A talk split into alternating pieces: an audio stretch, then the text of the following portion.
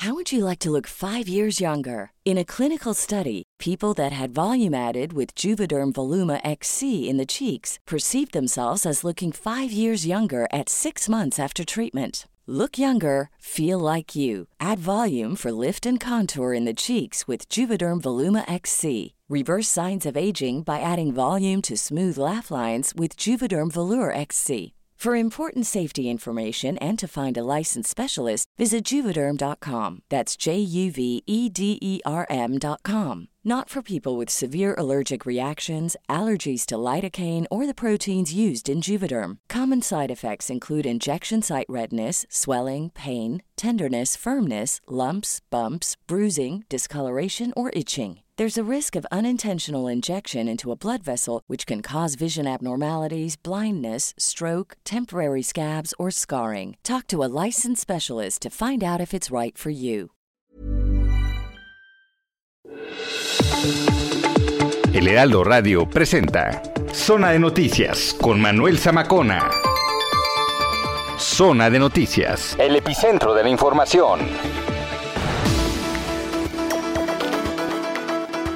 Las dos de la tarde en punto, tiempo del centro de la República Mexicana. Qué gusto saludarlas, saludarlos aquí a través de la, señal del Heraldo Radio en el Valle de México, el 98.5 de FM y también a lo largo y ancho de la República Mexicana. Déjenme les platico que hoy, bueno, eh, tuve la oportunidad de venir a estos lares queretanos. Eh, San, Juan de, San Juan del Río, en particular, que está muy pegado a la ciudad de Querétaro. Y la verdad es que ahora la infraestructura que, tienen por ahí en, eh, en, San Juan del Río, que conecta a la ciudad de Querétaro, está maravillosa, te evitas mucho tráfico, etcétera, etcétera. Ahora, seguramente los que vienen de allá para acá, a la Ciudad de México, no pueden decir lo mismo, ¿no? Porque hay mucho más tráfico. De, de, Querétaro hacia la Ciudad de México. Pero bueno, ya andamos por acá y qué gusto saludarlos aquí. Y bueno, Zamacona, ¿qué haces, ¿qué haces en Querétaro? Les voy a platicar y me da mucha emoción decirles. Y seguramente ustedes, bueno, o las, las personas que conocieron a Marilena Pasi, que fue la primera persona con la que conduje en Heraldo, cuando inició Heraldo, televisión en su momento, que bueno, empezamos por Facebook Live. Y Marilena Paz y yo comenzamos con un programa a las 6 de la mañana y hoy se casa. Y bueno, pues este, estaremos ahí en su boda. La verdad es que estoy este, muy emocionado y, no quiero saber cómo está ella, ¿verdad? Pero bueno, aquí andamos en Querétaro transmitiendo. Mañana estaremos ya en la cabina en la Ciudad de México. 3 de julio, donde, bueno, siempre se celebra algo o se conmemora o por lo menos se hace concientización de algo. Hoy, 3 de julio, por ejemplo, se celebra el Día Internacional Libre de Bolsas de Plástico. Uy, qué tema, ¿eh? Ahí le va. ¿Cuál es el objetivo? Reducir las bolsas de plástico de un solo uso y fomentar su consumo responsable. Ok. En el día a día, ¿no? Las bolsas de plástico, pues sin duda se han convertido en uno de los objetos pues más cotidianos, también uno de, los más, este, si así lo quiere ver, pues perjudiciales para el medio ambiente. Algunos países como Francia, Italia, ya prohíben la producción de, de estos eh, bolsos de plástico y reducen notablemente su consumo. Otros países, por ejemplo, como el Reino Unido, Portugal, Suecia, han optado por aplicar impuestos sobre el uso de las bolsas. Y en otros países, como Finlandia o Alemania, los establecimientos han establecido acuerdos voluntarios.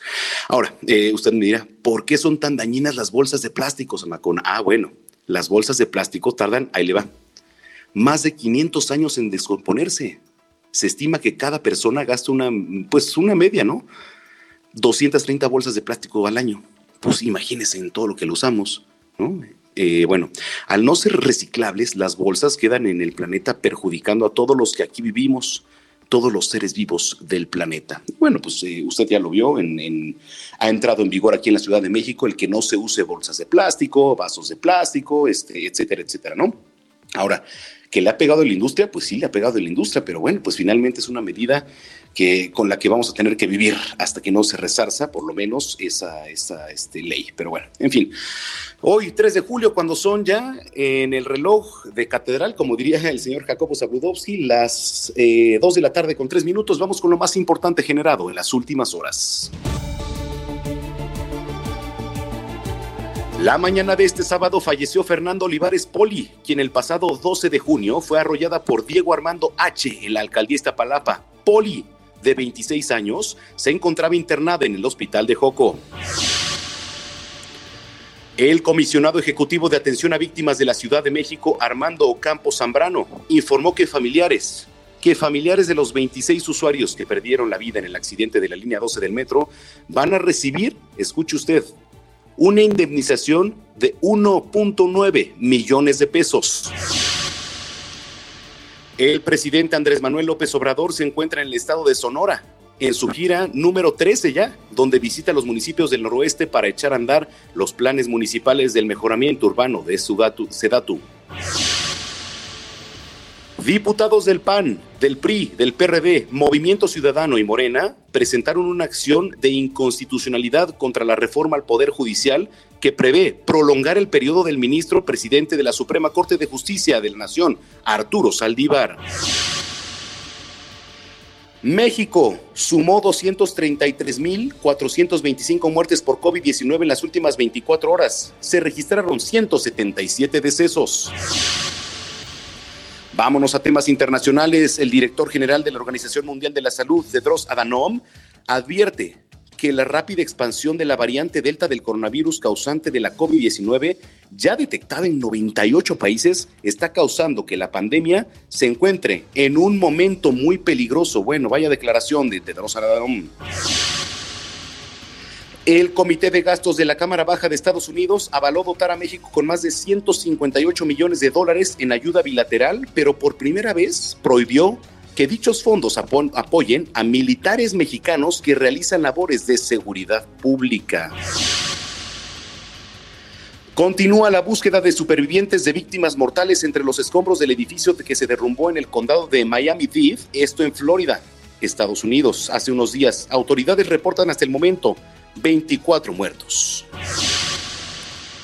En temas deportivos, el piloto mexicano Sergio eh, bueno, el piloto mexicano de Red Bull, perdón, pues si es Red Bull y de repente se nos va la escudería, ¿no? Estamos acostumbrados. Sergio Checo Pérez va a salir desde el tercer puesto en el Gran Premio de Austria. Qué buen lugar de Checo, ¿eh? Que por cierto es el noveno del campeonato y se disputa en el Red Bull Ring de Spielberg, mientras que el neerlandés Max Verstappen, que bueno, es su coequipero, líder mundial de la Fórmula 1, firmó la séptima de su carrera en F1 al cubrir los 4.318 metros de la pista. Y bueno, Checo Pérez tiene todo para subirse al podio otra vez. Heraldo Radio. Este, ahí le va. Ahora que, bueno, estábamos aquí en las anécdotas, me emociono mucho con Checo Pérez porque la verdad es que pues tuve la oportunidad de convivir mucho con, Checo Pérez eh, antes de que estuviera sobre todo en, Red Bull, digo, y traía Force India, traía y este, la verdad no me lo esperaba, fue en, Puerto Vallarta, déjeme le platico, y entonces este, me dice el gerente de uno de los bares de ahí, oye, no se vayan porque ahí viene Checo Pérez. Pues llega Checo Pérez, ¿no? Y, este, y me invita a su mesa, Checo Pérez. Bueno, de ahí, híjole, Digo, no, no le estoy hablando que hicimos una amistad así de hermandad, pero la verdad es que cuando vino aquí a la Ciudad de México acompañado del ingeniero Carlos Slim, este, pues también me reconoció y me dijo, oye, Samacona, ¿cómo estás? Bien, pues ahí, eh, siempre el apoyo, por supuesto, a Checo Pérez. Imagínese usted, imagínese usted que gane el primer lugar aquí en el Gran Premio de la Ciudad de México, que además el Gran Premio de la Ciudad de México es hoy en día el mejor premio del mundo. En fin, ah, muchas gracias, muchas gracias.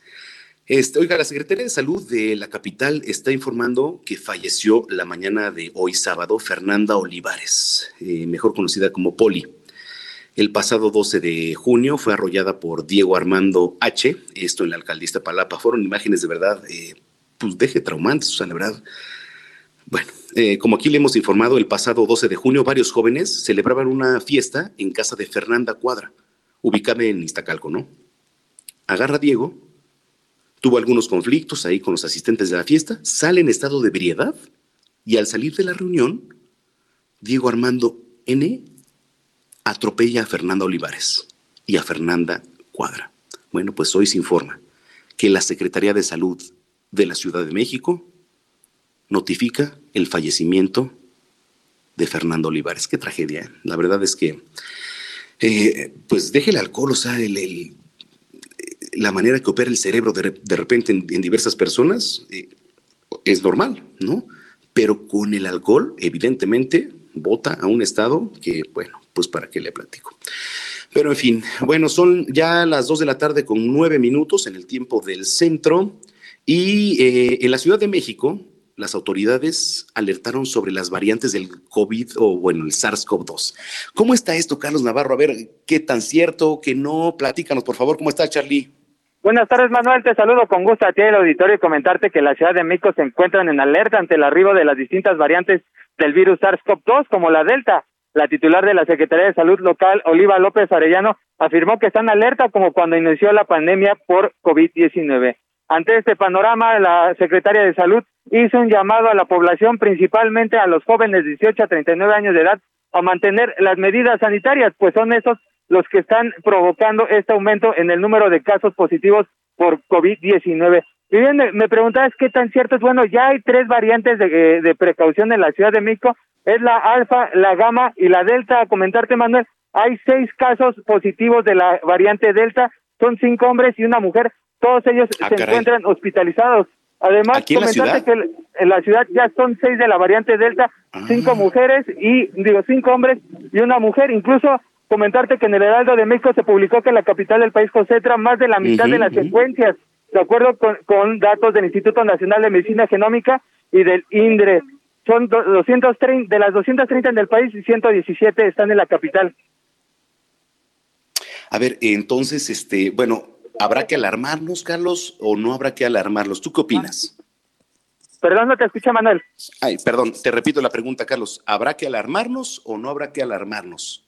Hay un tema, y lo han señalado la misma Organización Mundial de la Salud, la variante Delta que se originó en la India es más contagiosa, incluso si recordamos lo que pasó en la India hace unos meses, el número de casos que fueron, llegaron hasta 400 mil casos por día en la India, obviamente guardando proporciones de que son más de mil millones de habitantes, pero esta variante fue una de las principales que agravó la situación en la India, en la Ciudad de México, ya está aquí, ya están confirmados Incluso la, la Ciudad de México concentra uno de cada dos casos que se han reportado a nivel nacional, así es que hay que estar alertas, hay que mantener las medidas sanitarias y principalmente porque está golpeando a los jóvenes que no se han vacunado y, están eh, no manteniendo las medidas sanitarias, Manuel.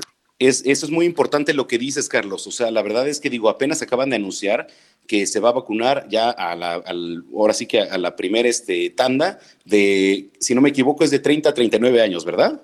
Es correcto, Manuel. También ya se van a vacunar a los primeros de 30 a 39 años de edad. Son las alcaldías de Milpalta, Magdalena Contreras, Coajimalpa, Xochimilco y Cuauhtémoc. Son alrededor de 230 mil personas que se van a estar vacunando en este caso comentarte las sedes que, que anunciaron hoy, porque ayer habían dado detalles, pero eh, no, no precisaron las sedes. En Milpalta va a ser el Deportivo Villa Milpalta. En Coajimalpa van a tener que acudir al Campo Marte. En Magdalena Contreras, el Estadio Olímpico Universitario. En Cuauhtémoc, la Unidad de Congresos del Centro Médico Siglo XXI del IMSS y la Biblioteca Vasconcelos. Y en Xochimilco, el Deportivo Xochimilco. Son alrededor de 230 mil personas de este sector de la población de estas cinco alcaldías y van a recibir el biológico de AstraZeneca, Manuel. Ok. Oye, ¿ya te toca, Carlos? No, no, todavía no cruzo el umbral de los 30, tengo 29, así es que hay que tener que esperar. Y además que en el Estado de México me toca a mí. Ah, te toca en el Estado. Sí, yo soy de Naucalpan, entonces apenas están vacunando a los de 40 a 49 años, entonces hay que esperarle todavía un poquito más. Bueno, pues está bien. Oye, pues muchas gracias, Carlos. Te mando un abrazo. Buen fin. Hasta luego, estamos pendientes. Buen fin. Gracias. Oiga, eh, ya que estoy aquí en, en Querétaro Rock, así como le dicen, la presidencia municipal de Querétaro validó daños por las lluvias en 94 viviendas de la capital, hablo de Querétaro, ¿no? Se perdieron 140 enseres. En 54 de esas casas, el seguro por el pago puntual del predial cubrirá los daños hasta por 50 mil pesos. En el resto, se podría brindar un apoyo que cubriría el pago de 50% de las afectaciones. Esto lo anuncia el secretario de Desarrollo Social de aquí de la entidad, Arturo Torres. Bueno, el gobierno municipal de Querétaro contrata una aseguradora para cubrir pues eventualidades en todas las viviendas ¿no? y comercios que pues van a pagar su predial durante enero. La suma asegurada va desde los 20 mil pesos en caso de robo o hasta los 50 mil pesos por incendios e inundaciones. Ahí le va, ¿eh? Aquí, Querétaro, 360 mil claves catastrales y en enero se recibe el 85% de los pagos del predial por los descuentos que se ofrece y pues por recibir beneficio del seguro. Pero vaya trombas que han caído aquí y no nada más aquí, en muchos, en muchos lares. Vámonos hasta Tamaulipas. ¿Cómo está el clima por allá? A ver, tú platícanos, Carlos Juárez, ¿cómo estás?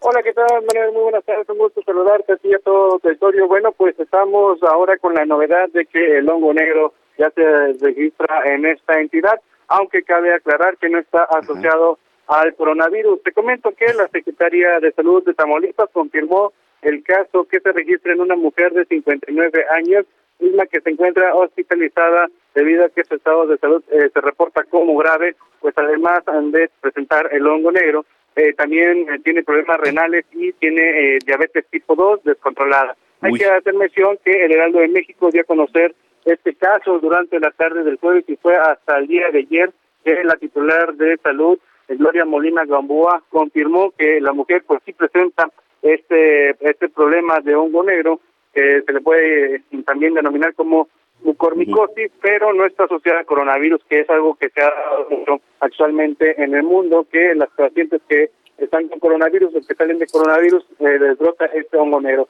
Hay que señalar, que la mujer va a perder su ojo izquierdo debido a que este hongo le comenzó desde la nariz, se le fue hasta el paladar, le, le provocó incluso necrosis eh, en el lado izquierdo de la casa, de la, de la cara, perdón, y actualmente se encuentra alojado en el ojo gracias a la intervención de los médicos. Sin embargo, requiere de una cirugía para extraerle el ojo para evitar que o en este este hongo avance hasta el cerebro y obviamente le vaya a causar la muerte. Este, es el primer caso de hongo negro, al menos en este 2021, pero no está asociado al coronavirus, así lo confirmó la Secretaría de Salud en Tamaulipas, Manuel.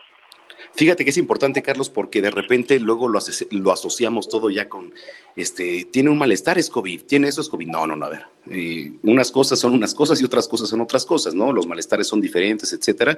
Y lo que nos acabas de decir, pues digo, es un precedente también, pues importante, ¿no?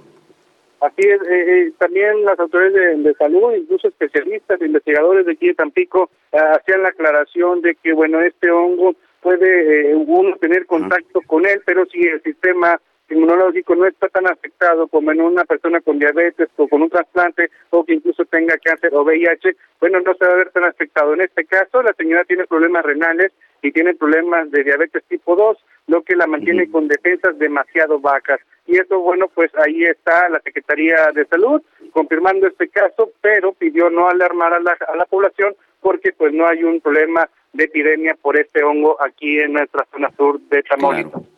Oye, Carlos, este, ¿cómo anda el clima por allá, eh? Mucho calor, mucho calor en Tampico. Ha habido algunas precipitaciones, pero actualmente, mm. bueno, se registran temperaturas muy, muy agradables como para acudir a, las playas de Tampico. Vámonos para allá, por favor, ya viste. Bueno, pues las playas están abiertas, pero con restricciones sanitarias. Claro. Hay que venir con cubrebocas, no puedes ingresar alcohol, no puedes hacer eh, carnes asadas o reuniones masivas pero sí puedes estar en el área de playa respetando todos estos temas de los lineamientos de salud. Incluso en las, en las playas de Tamaulipas, te comento, Manuel, se hacen cuestionarios, se les eh, verifica que no tengan algún síntoma de coronavirus y se les permite la entrada a los turistas. Correcto. Oye, pues muy bien, Carlos, este, muchas gracias y buen fin de semana.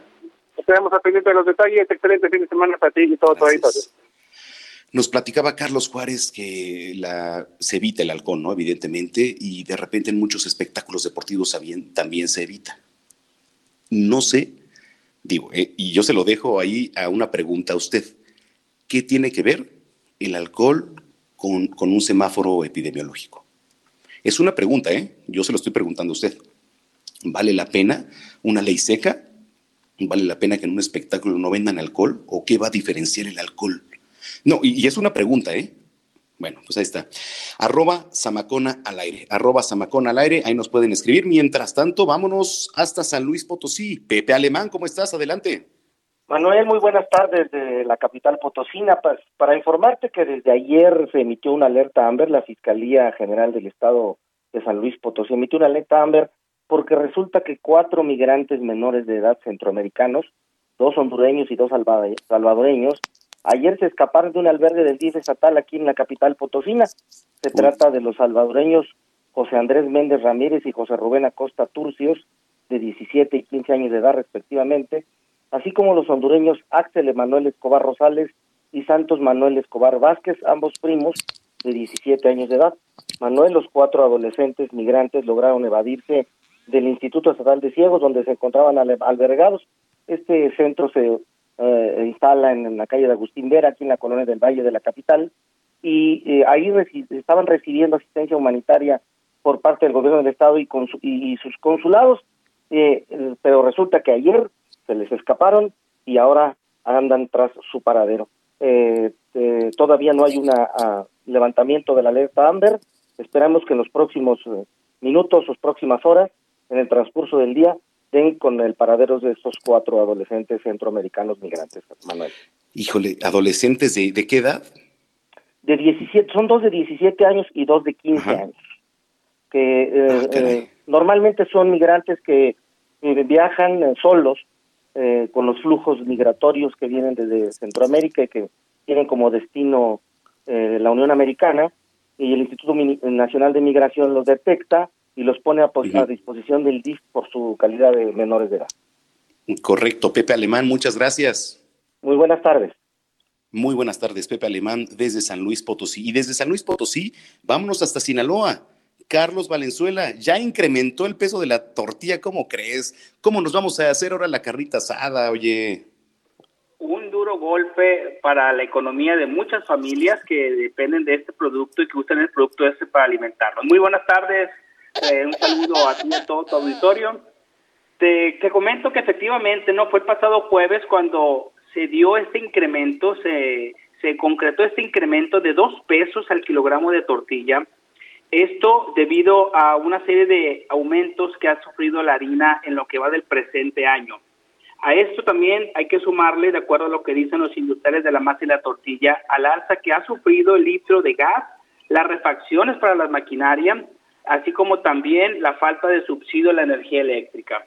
El presidente de esta unión de la masa y la tortilla en el estado, Rafael Uriarte Quirós, dijo que tomaron la decisión de aumentar de 21 a 23 pesos el kilogramo de tortilla como precio máximo en el sur del estado y de 20 a 22 en el centro y norte de la entidad, porque dice que ya han aguantado esos incrementos que han sufrido en sus procesos de producción de este alimento en lo que va del año y puso como ejemplo en el caso del tema de la harina.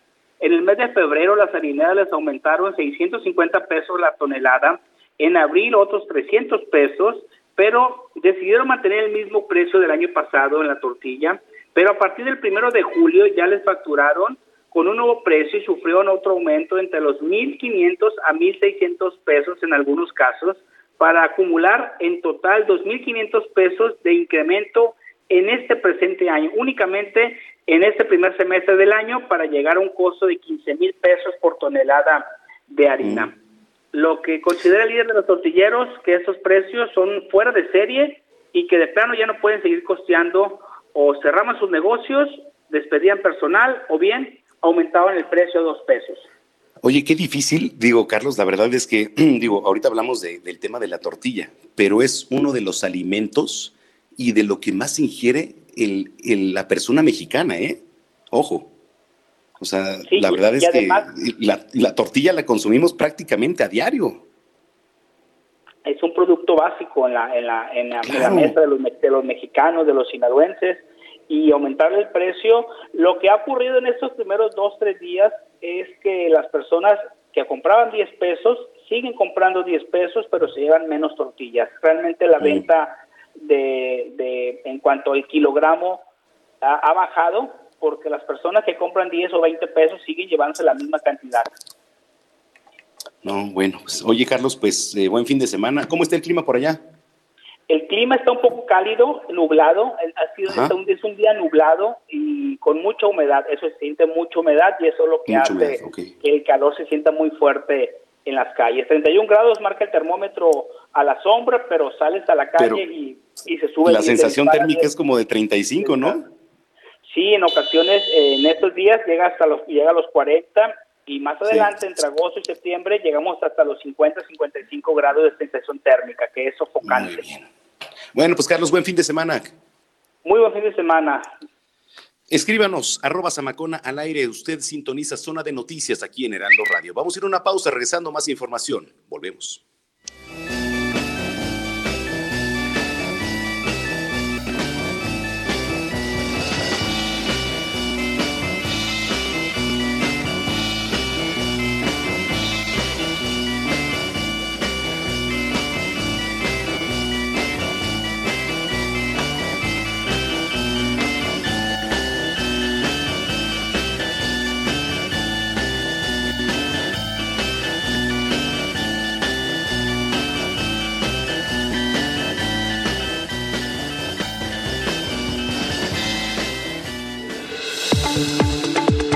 Vamos a una pausa y regresamos con Manuel Zamacona a Zona de Noticias por Heraldo Radio.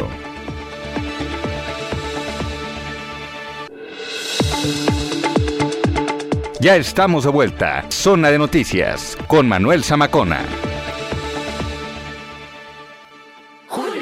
Amiga, traes un bronceado increíble. ¿A dónde fuiste? Seguro fue a Soriana. Y tú también aprovecha que pongo todos los bloqueadores y bronceadores del departamento de perfumería al 3x2. Sí, bloqueadores y bronceadores al 3x2. Tú pides y Julio Regalado manda. Solo en Soriana. A julio 8. Aplican restricciones. Heraldo Radio.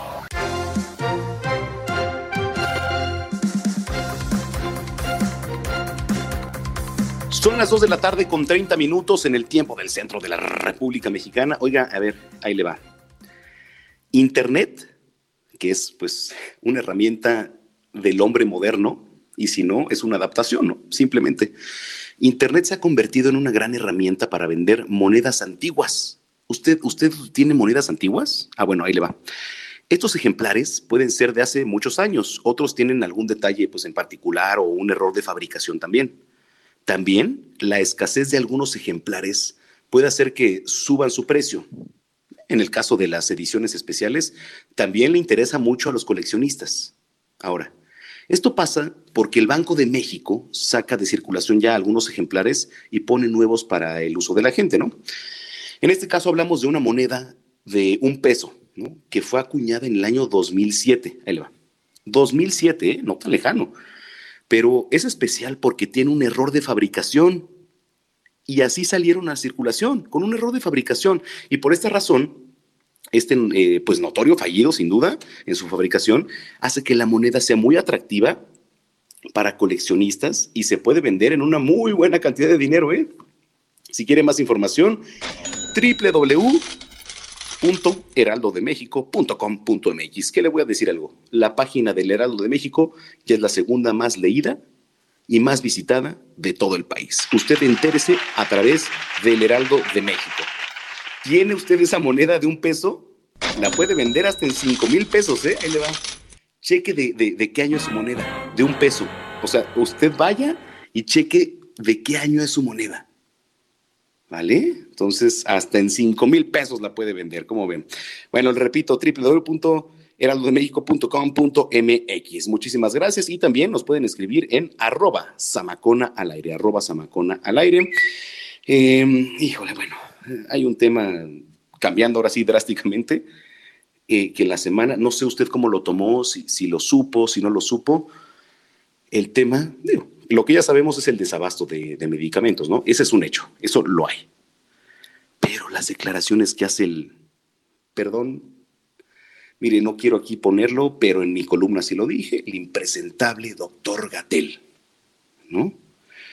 Que dice que prácticamente, o bueno, eh, si así lo quiso decir, los niños casi eran objeto de, de una revolución contra el presidente Andrés Manuel López Obrador, ¿no? O sea, pero en fin, bueno, pues, ¿qué le digo? ¿Qué le digo a usted?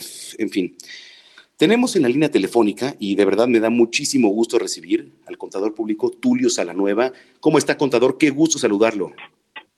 Hola, Manuel, un placer para mí estar en tu programa. Soy contador público y abogado, Manuel. Contador público y abogado Tulio Salanueva. ¿Cómo está? Es correcto. Bien, un placer nuevamente estar platicando contigo, Manuel. A la orden siempre. muchísimas gracias. Eh, a ver cómo abordar este tema, porque la verdad es que poner a los niños como un objeto de discusión, creo que no hay manera. Totalmente impresentable, creo que no hay otra palabra. Lo describiste muy bien, ¿no? Sí, sí, sí, pues es una, una es algo impresentable y, de hecho no tendría por qué ser tema de debate, ¿no, contador? Así es, sobre todo cuando el doctor Gatel había afirmado eh, casi en casi en la totalidad de sus conferencias que él es científico, que él es técnico, que él no se mete en la política y ahora tocó un tema bastante sensible políticamente. Creo que no hay no hay manera de justificarlo y debería ser sujeto de algún procedimiento en la función pública necesariamente. Mm, correcto, desde su perspectiva, a ver, eh, digo, más allá del, desabasto que, sí lo existe, eh, ¿crees que está cargado algún partido político? Creo que, eh, pues él es, él es gente del gobierno oficial, el gobierno oficial está afiliado a un partido político, pero más allá de esa discusión política que se está dando, el tema, el tema de fondo que es el, el abasto de medicinas, la atención de un tema prioritario, prioritario de derechos humanos debería ser la, la, el debate en este momento. Y no desafortunadamente las tan, tan difíciles eh, declaraciones que hizo el doctor Gatel. Ahora, eh, digo, ya hablando en materia este, pues de, de, abogacía y todo esto, ¿qué se puede hacer, qué no se puede hacer desde tu experiencia, contador y abogado? Pues mira, Manuel, eh, como te decía, está la vía de la función pública. Desafortunadamente es un tema oficial, pero los padres de los de los niños afectados podrían acudir a presentar una queja ante la función pública o la vía de amparo. Como sabemos, el, el derecho a la salud es un derecho consagrado universalmente, en la Constitución está previsto el derecho a la salud, y aparte del tema de el desabasto de medicamentos, pues eh, el doctor Gatel debería ser sujeto de alguna investigación, por decirlo menos, en cuanto a las difíciles declaraciones que ha hecho, ¿no? ¿Cree que desde el legislativo, tanto diputados como senaduría, eh, lo llamen a, comparecer al doctor Gatel, sabiendo que Deberían llamarlo. tiene, un respaldo, ¿no?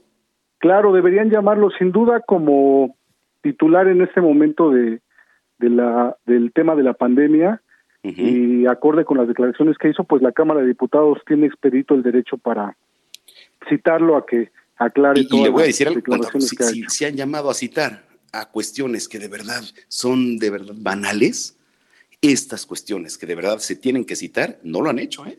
De orden público, de orden público totalmente, de salud, de es un tema muchísimo, muy delicado para todos nosotros, ¿no? Creo que se volaron la barra ahora sí con, con estas declaraciones. Híjole, pues sí, eh, veremos qué pasa. Eh, ¿qué, pronósticos tiene para próximos días con todo este tema, este contador y abogado?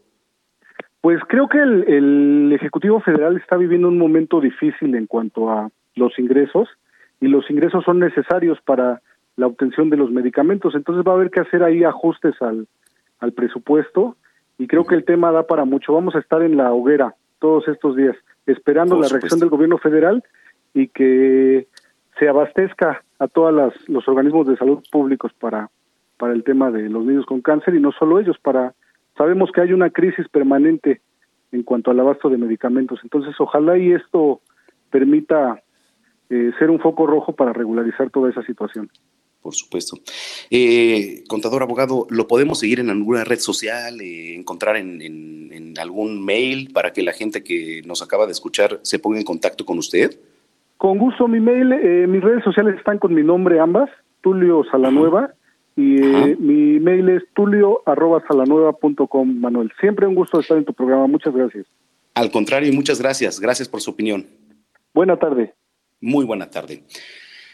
Oiga, ahí le va cambiando un poquito de tema, cuando se trata de ahorrar dinero, es necesario considerar que no es cosa fácil, ¿no? Porque a lo mejor no, no, no nos alcanza para ahorrar. O sea, de repente cuando nos llega la quincena, ¡pum!, ya la debemos, ¿no? No es cosa fácil adecuarse a, este tipo de hábitos, ¿no? Muchas ocasiones se abandona por no logrármelo a la primera o de manera inmediata. Y por lo anterior, una de las mejores prácticas que puede usted tener sería elaborar un presupuesto, cosa que, bueno, ahí sí ni, le hablo porque, bueno, soy el peor. Pero bueno, eh, aunque no es un formato de ahorro, a la larga, usted va a ver cómo con, con ese formato puede mejorar el uso de sus finanzas personales. Es muy importante. ¿eh? A ver, para lograr materializar un buen presupuesto, y que su salario le rinda pues la quincena, digo, entiendo que es difícil, ¿no? Pero sí se puede hacer de repente para algunas cosas y a lo mejor para todo. Para lograr materializar un buen presupuesto y que su salario le rinda toda la quincena, es necesario que considere aspectos como cuánto ingresa, o sea, cuánto usted gana, el tipo de ingresos, ¿no? Que tiene, si son constantes o no, los gastos que tiene, y si estos pues son necesarios o podemos eliminarlos en los innecesarios. Por ejemplo, que la tanda, ¿no? Órale, ahí va. Los godines, la tanda. Oye, que de repente ya ven en la pantalla unas pantuflas que no, es que se ven riquísimas. ¿Son necesarias? Pues a lo mejor no. O sea, digo, si tiene dinero, pues por supuesto que sí, ¿no? Pero si no lo tiene, pues por supuesto que no son necesarias unas pantuflas. Bueno, es a, mi humilde opinión, ¿no? en fin, esta nota la puede encontrar y ahí le va a dar muchos más tips en www.heraldodemexico.com.mx. No te rinde la quincena, aprende a llevar un presupuesto inteligente. ¿Y usted ya tiene planes para el fin de semana? No, bueno, Melisa Moreno, editora, editora, editora de artes del Heraldo de México, nos platica. Vámonos.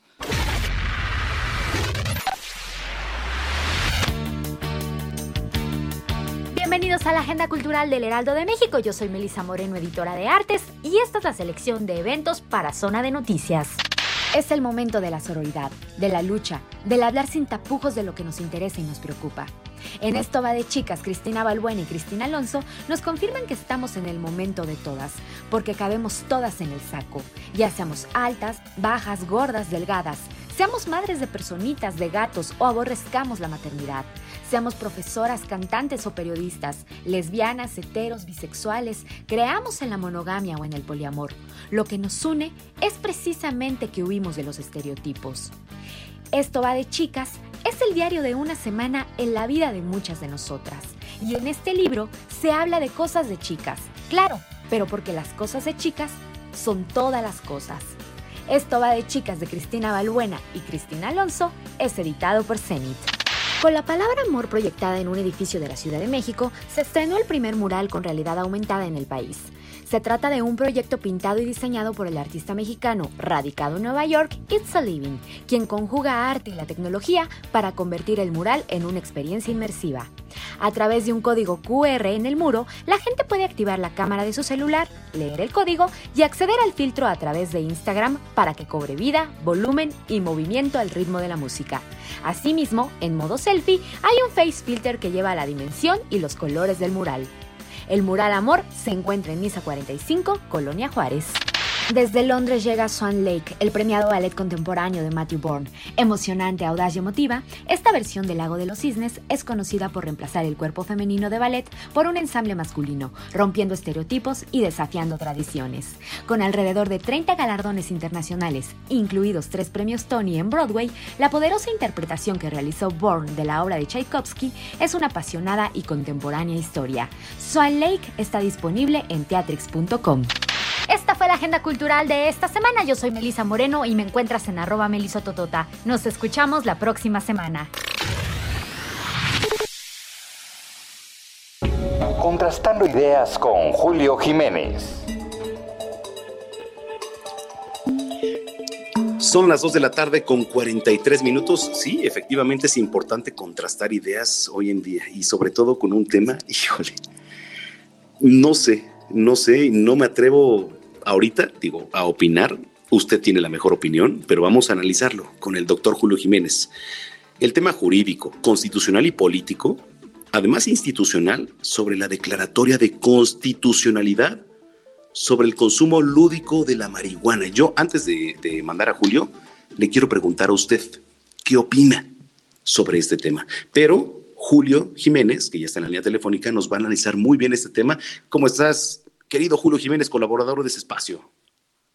Hola Manuel, ¿qué tal? Muy buenas tardes. Un placer saludarte a ti, a tu importante auditorio de, Heraldo Radio. Gracias por la oportunidad.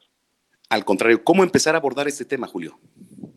Yo creo que es finalmente es la consecuencia pues de los intereses políticos, de los intereses e incluso de un gobierno que no solo uh, en cierta medida ha sido omiso frente a los legítimos derechos de acceso a la salud, a la educación y a la libre autodeterminación de las personas. Aquí el tema preocupante, más allá de esto, es pues el argumento de que, bueno, pues eh, en función de las condiciones del artículo cuarto de la Constitución, que bueno, cada quien es libre de pues determinar su, su libre desarrollo, pues dedicarse a lo que mejor le convenga, a su educación, a, sus eh, creencias, a sus preferencias.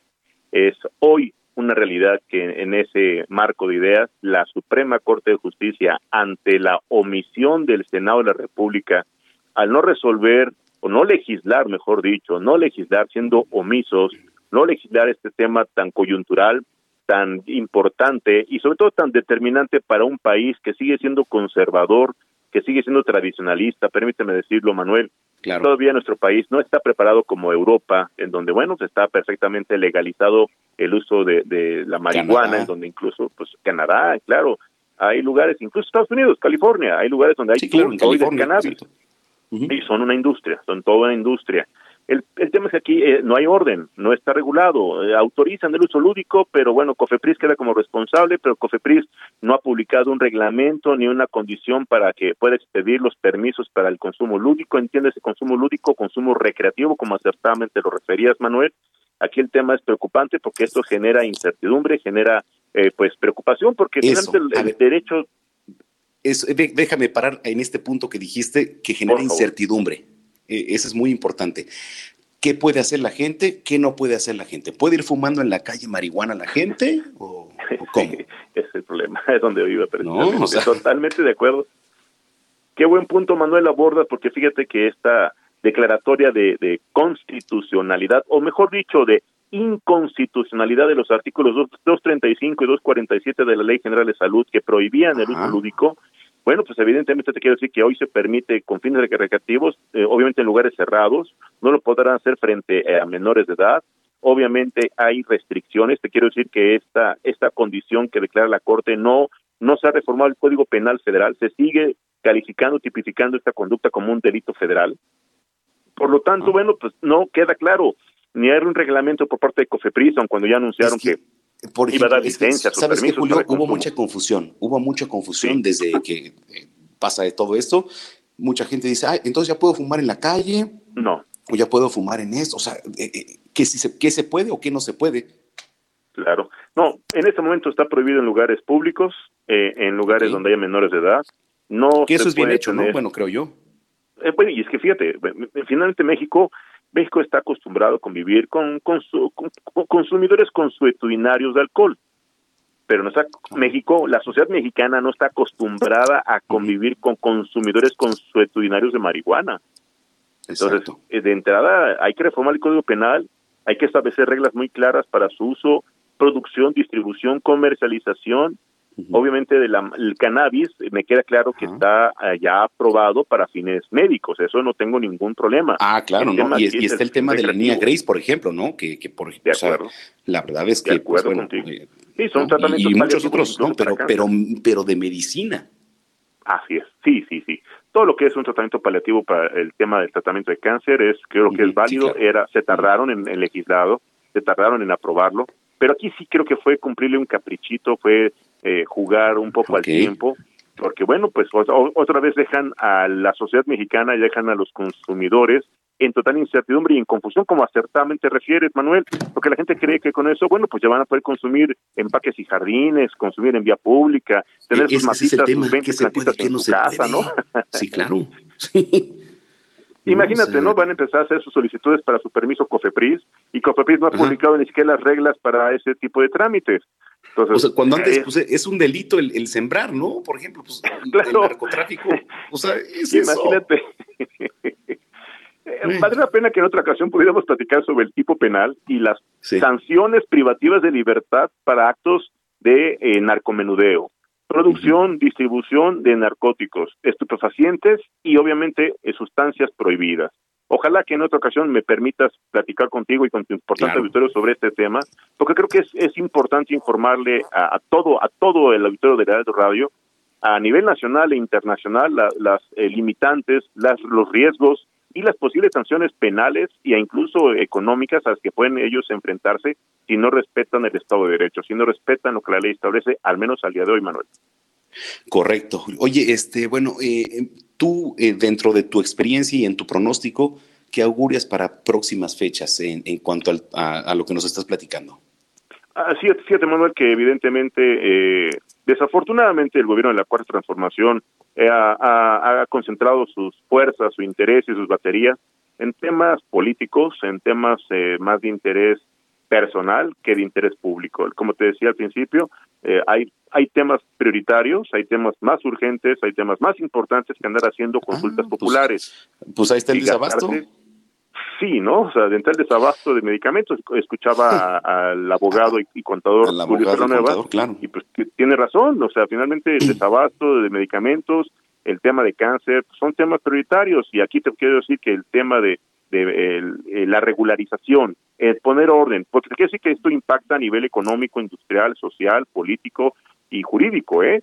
Entonces, esto si pusieran orden, te puedo poner ejemplo el cáñamo. El cáñamo a nivel industrial tendría una utilidad y una aplicación maravillosa, pero no hay orden, no hay reglas claras. Ah, el cáñamo, así es, que se obtiene precisamente del cannabis.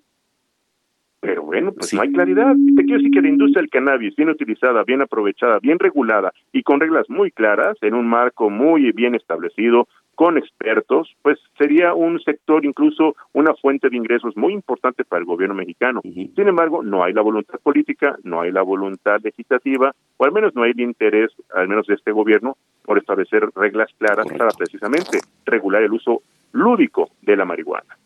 Doctor Julio Jiménez, ¿en dónde te seguimos en redes sociales? Muchas gracias, Emanuel. Estoy en todas las redes sociales como Contrastando Ideas y o Análisis Jurídico, excepto TikTok. ¿Y dónde te leemos? Eh, en el periódico, Tenemos un compromiso. sí, claro, estamos en las columnas lunes y jueves en Uno más Uno. ¿Me invitaste al, Uno más Uno? Claro que sí, pero no que nos acompañe. la mesa. Oye, muchísimas gracias. Siempre invitando Julio Jiménez a personajes de pues alto nivel y ahí estaremos en, pues una mesa de pues de invitados, ¿no? Digamos, Julio. Ser, un honor contar con tu, con tu experiencia, con tu gran liderazgo y con tu gran eh, conocimiento sobre el ámbito periodístico para analizar temas que creo que son de interés público y de interés nacional, Manuel. Espero un honor contar con tu presencia. Muchísimas gracias. Al contrario, te agradezco mucho, Julio, y estamos en contacto. Buen fin de semana. Claro que sí, excelente fin de semana para ti, para tu importante episodio de Radio Radio.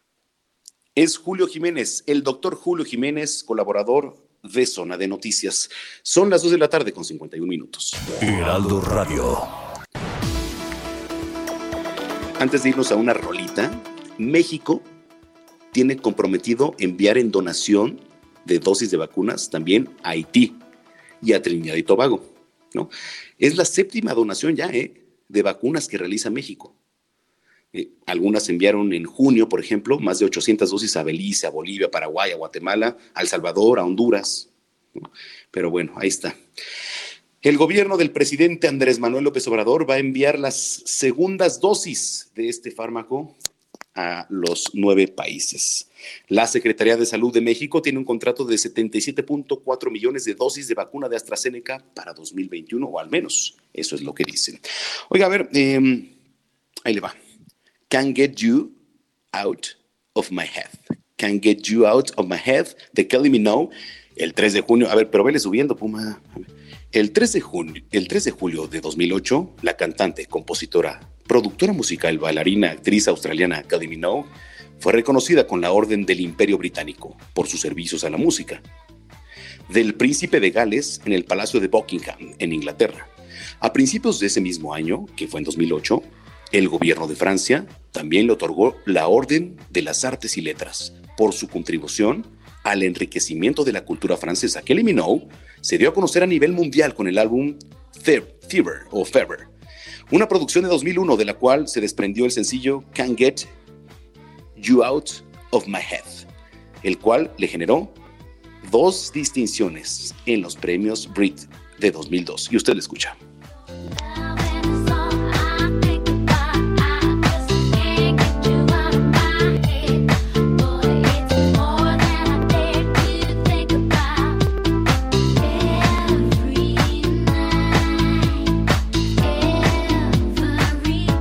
Heraldo Radio.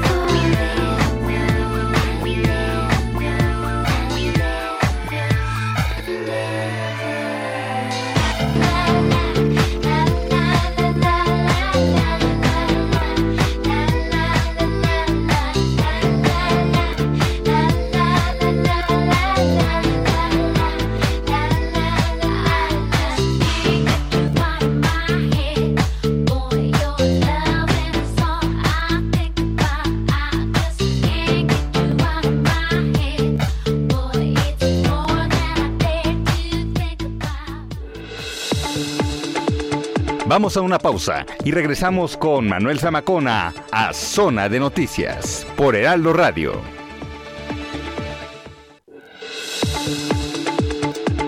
Ya estamos de vuelta. Zona de Noticias con Manuel Zamacona.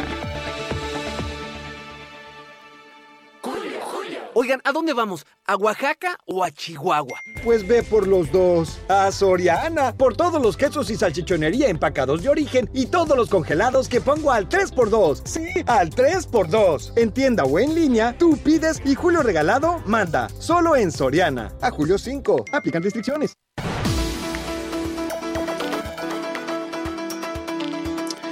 Son las 3 de la tarde en punto en el tiempo del centro de la República Mexicana. Gracias por continuar con nosotros aquí en Zona de Noticias. Hoy le platico, estoy transmitiendo desde Querétaro. Bueno, en particular aquí un municipio que es San Juan del Río, aquí en un hotel muy bonito, ahorita le voy a platicar, o si no lo subo en las redes sociales. Eh, vine, le platico, para los que nos están sintonizando, a la boda de una de mis mejores amigas, que es María Elena Paz, y ella es, bueno, fue conductora del Heraldo, con ella empecé este, y ahorita pues trae muy buenos proyectos, ya se van a enterar, no, no tengo yo por qué contarle, pero bueno, es de casa y pues es uno de los días más importantes y me pidió que estuviera aquí, pues evidentemente, claro que estoy aquí y si tengo la posibilidad de transmitir desde aquí, pues aquí estamos, mire.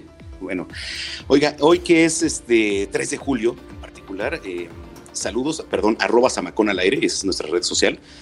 En 1992, escuche, en 1992, la Asamblea General de las Naciones Unidas proclama el Día Internacional de las Cooperativas para celebrar el centenario del establecimiento de la Alianza Cooperativa Internacional. Aunque bueno, no fue hasta el 95 cuando se celebra por primera vez de manera oficial. ¿Usted entendió?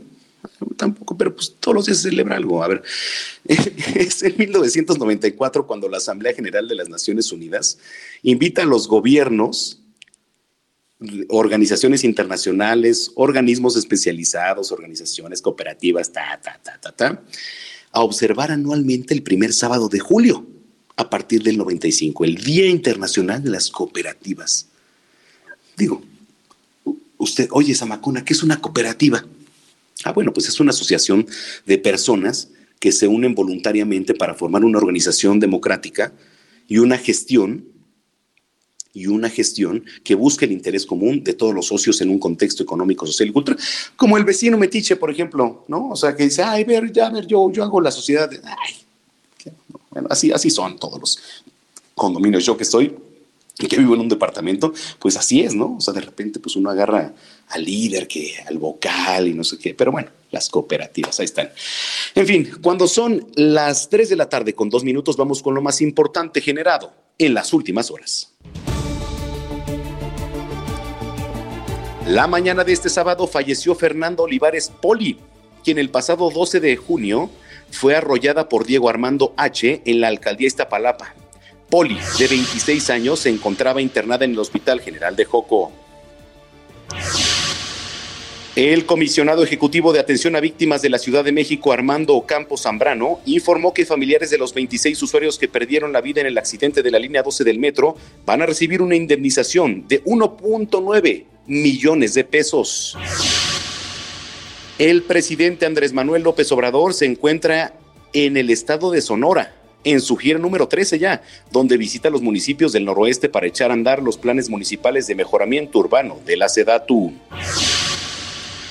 Diputados del PAN, del PRI, del PRD, Movimiento Ciudadano y Morena presentaron una acción de inconstitucionalidad contra la reforma al Poder Judicial que prevé prolongar el periodo del ministro presidente de la Suprema Corte de Justicia de la Nación, Arturo Saldívar.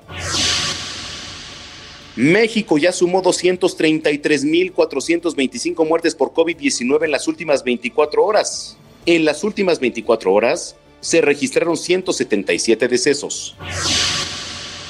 En temas internacionales, el director, el director general de la, Organización Mundial de la Salud, Tedros Adhanom, advirtió que la rápida expansión de la variante Delta del coronavirus causante de la COVID-19 ya es detectable en, 98 países. Híjole, está causando que la pandemia se encuentre en un momento muy peligroso. El Comité de Gastos de la Cámara Baja de Estados Unidos avaló dotar a México con más de 158 millones de dólares en ayuda bilateral, pero por primera vez provió que dichos fondos apoyen a los militares mexicanos que realizan labores de seguridad pública. Continúa la búsqueda de supervivientes y de víctimas mortales entre los escombros del edificio que se derrumbó en el condado de Miami-Dade, esto en Florida, en Estados Unidos, hace unos dos días. Autoridades reportan hasta el momento 24 muertes. En temas deportivos, le platico, el piloto mexicano Sergio Checo Pérez va a salir desde el tercer puesto en el Gran Premio de Austria. Es el noveno campeonato, además, y se disputa en Red Bull Ring de Spielberg, mientras que el neerlandés Max Verstappen, que es su coequipero, líder mundial además de la Fórmula 1, firmó la séptima de su carrera en F1 al cubrir los 4.318 metros de la pista. Estiria en un minuto y tres segundos.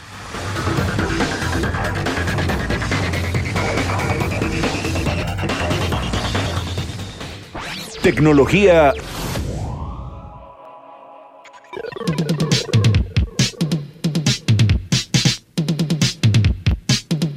Déjeme platicarle que creo que hoy Juan Guevara se siente un poco solo, porque no ve a nadie en cabina. Pero estoy contigo en el alma, ¿eh? mi querido Juan, también, ¿eh?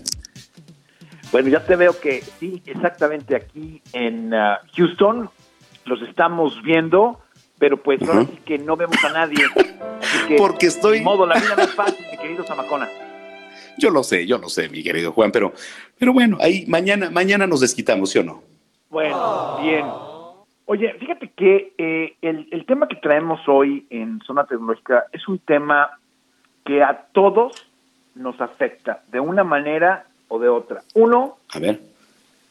Si ya eres un poco más maduro, eh, eh, y tienes hijos, el tema del sexting, el tema del cyberbullying o el tema de todo lo que tiene que ver con, eh, con el acoso cibernético o te afecta a ti como persona o te afecta a alguno de tus familiares, ¿no? En este caso tus hijos. Entonces, el, ah, el tema del sexting y el cyberbullying van juntos en el tema tecnológico porque te está dando mucho, para darle una idea, de eh, los 11 años de edad a los 17. Y bueno, de repente algún que otro despistado con más edad que se le ocurre enviar fotografías eh, inapropiadas por WhatsApp, por Snapchat, por cualquiera de las plataformas. Y bueno, todos esos sextings pueden ser utilizados en, en contra de una persona, sobre todo porque se da mucho eh, en parejas despechadas el hecho de que utilicen ese tipo de conversaciones. y que casi no hay, ¿verdad?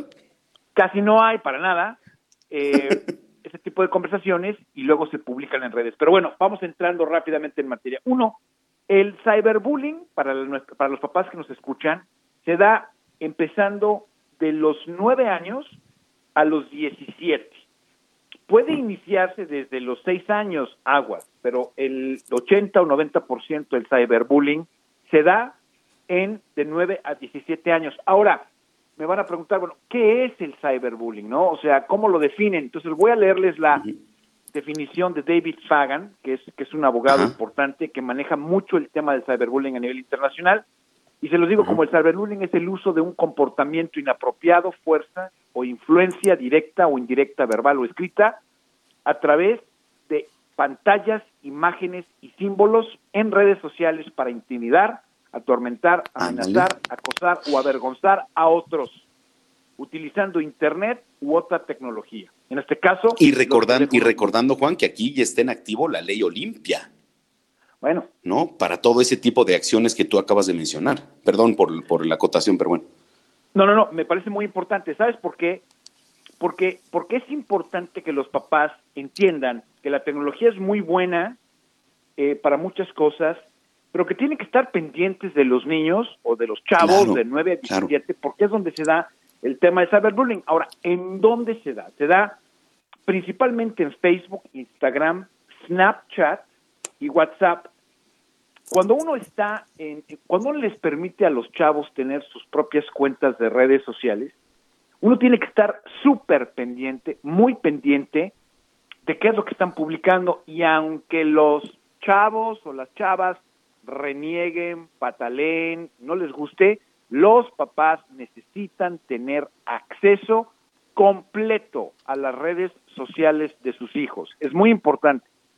Estoy seguro que un papá o una mamá va a decir, oye, es que mi hijo no me dan las claves, pero ni en defensa propia. Pues tiene que ver cómo le hace, porque tiene que tener acceso a las claves de su teléfono inteligente, de su tableta, de su computadora y de todas sus redes. ¿Por qué?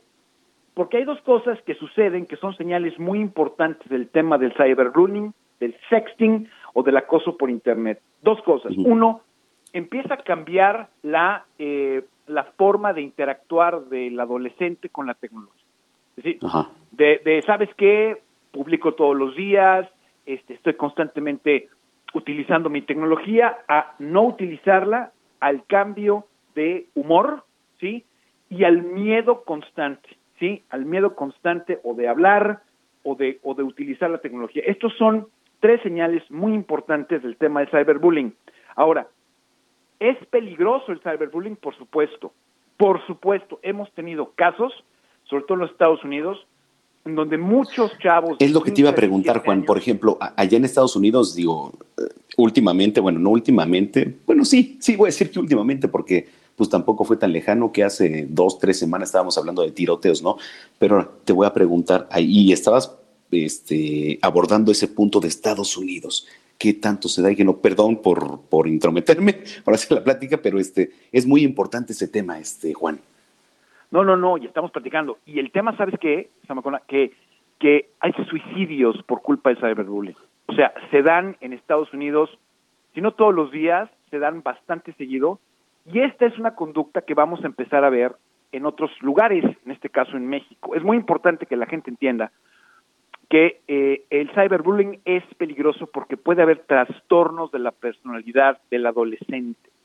¿Sí? Ok. Entonces, si no deriva en una circunstancia muy complicada como el suicidio, puede haber el tema de alcohol, puede haber el tema de abuso de drogas, puede haber el tema de muchísimas cosas por el tema del cyberbullying, porque realmente lastima de por vida la identidad y lastima de por vida la autoestima del, del adolescente. Todos hemos pasado por la adolescencia y de por sí la, la secundaria pues, es difícil, ¿no? O sea, digo, a todos nos tocó de alguna manera u otra que nos haya sí, carrilla, como finales de primaria, finales de primaria y pues toda la secundaria, ¿no? Sí, correcto. Entonces, este, es muy importante que entiendan que nosotros no teníamos, digo, cuando tú estás chavo, o sea, yo cuando estábamos en la secundaria, pues no existía el Facebook. Tú y yo, pues no, pero ahorita los papás de la gente Pero existía el, hi, el, el, el hi-fi.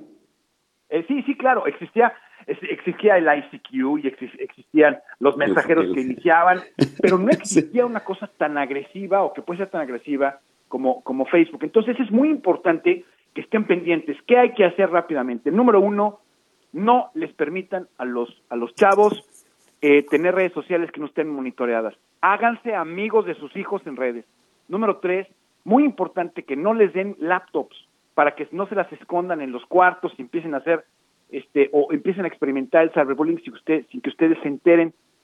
Y número cuatro, la verdad, yo te voy a decir una cosa, una de las cosas que realmente a mí me funcionó, yo no fui víctima de cyberbullying, pero una de las cosas que te da criterio es que pongan a sus hijos en algún tipo de defensa personal, de manera que tengan la capacidad de poder defenderse ante un agresor, ya sea de manera física, pero sobre todo de manera virtual. Cuando uno sabe defenderse físicamente, sabe defenderse emocionalmente. Por eso es tan importante que estudien taekwondo, krav maga, kuk lo que les eh, box, lo que les parezca, pero enseñen a sus hijos y a sus hijas a saberse defender físicamente y eso va a eliminar el cyberbullying en un 80 o 90%, como para que, lo, para que lo consideren para que lo consideren, ¿no? Por ejemplo, y este, digo, el cyberbullying, y, sobre todo, mira, eh, este proceso o de, lo que nos platicas, Juan, yo creo que se incrementó un poquito a raíz de la pandemia, ¿no? Evidentemente, pues por todo, por todo lo que involucraba el tener una pantalla enfrente, ¿o cómo lo ves?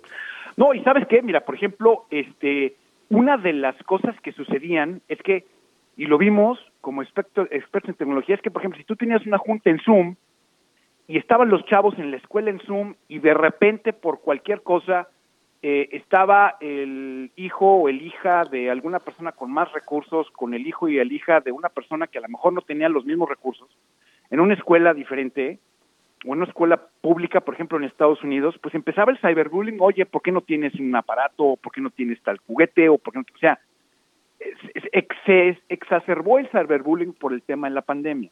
Entonces, ahorita que estamos saliendo, que ahorita que escuchaba que decías de la variante eh, nueva, de la variante Delta, bueno, ahorita que estamos empezando a salir en, el tema de la pandemia, que se vacunen y todo, es muy importante que no se abuse de la tecnología, traten de que los adolescentes se metan mucho al deporte. En, esta, en Houston, por ejemplo, la policía en general está constantemente metiéndose a las escuelas para fomentar el deporte, inclusive la policía de Houston tiene un programa para poder meter a los chavos a jugar fútbol, soccer, golf, les dan clases gratis. O sea, es muy importante que en México o en Estados Unidos incentivar, ¿no? Les metan actividad física constante y sobre todo de veras, ¿eh? aprendan que sus hijos se sepan defender de manera física, porque el defenderse de manera física les va a permitir defenderse de manera emocional y sobre todo no van a permitir este tipo de cyberbullying en las escuelas.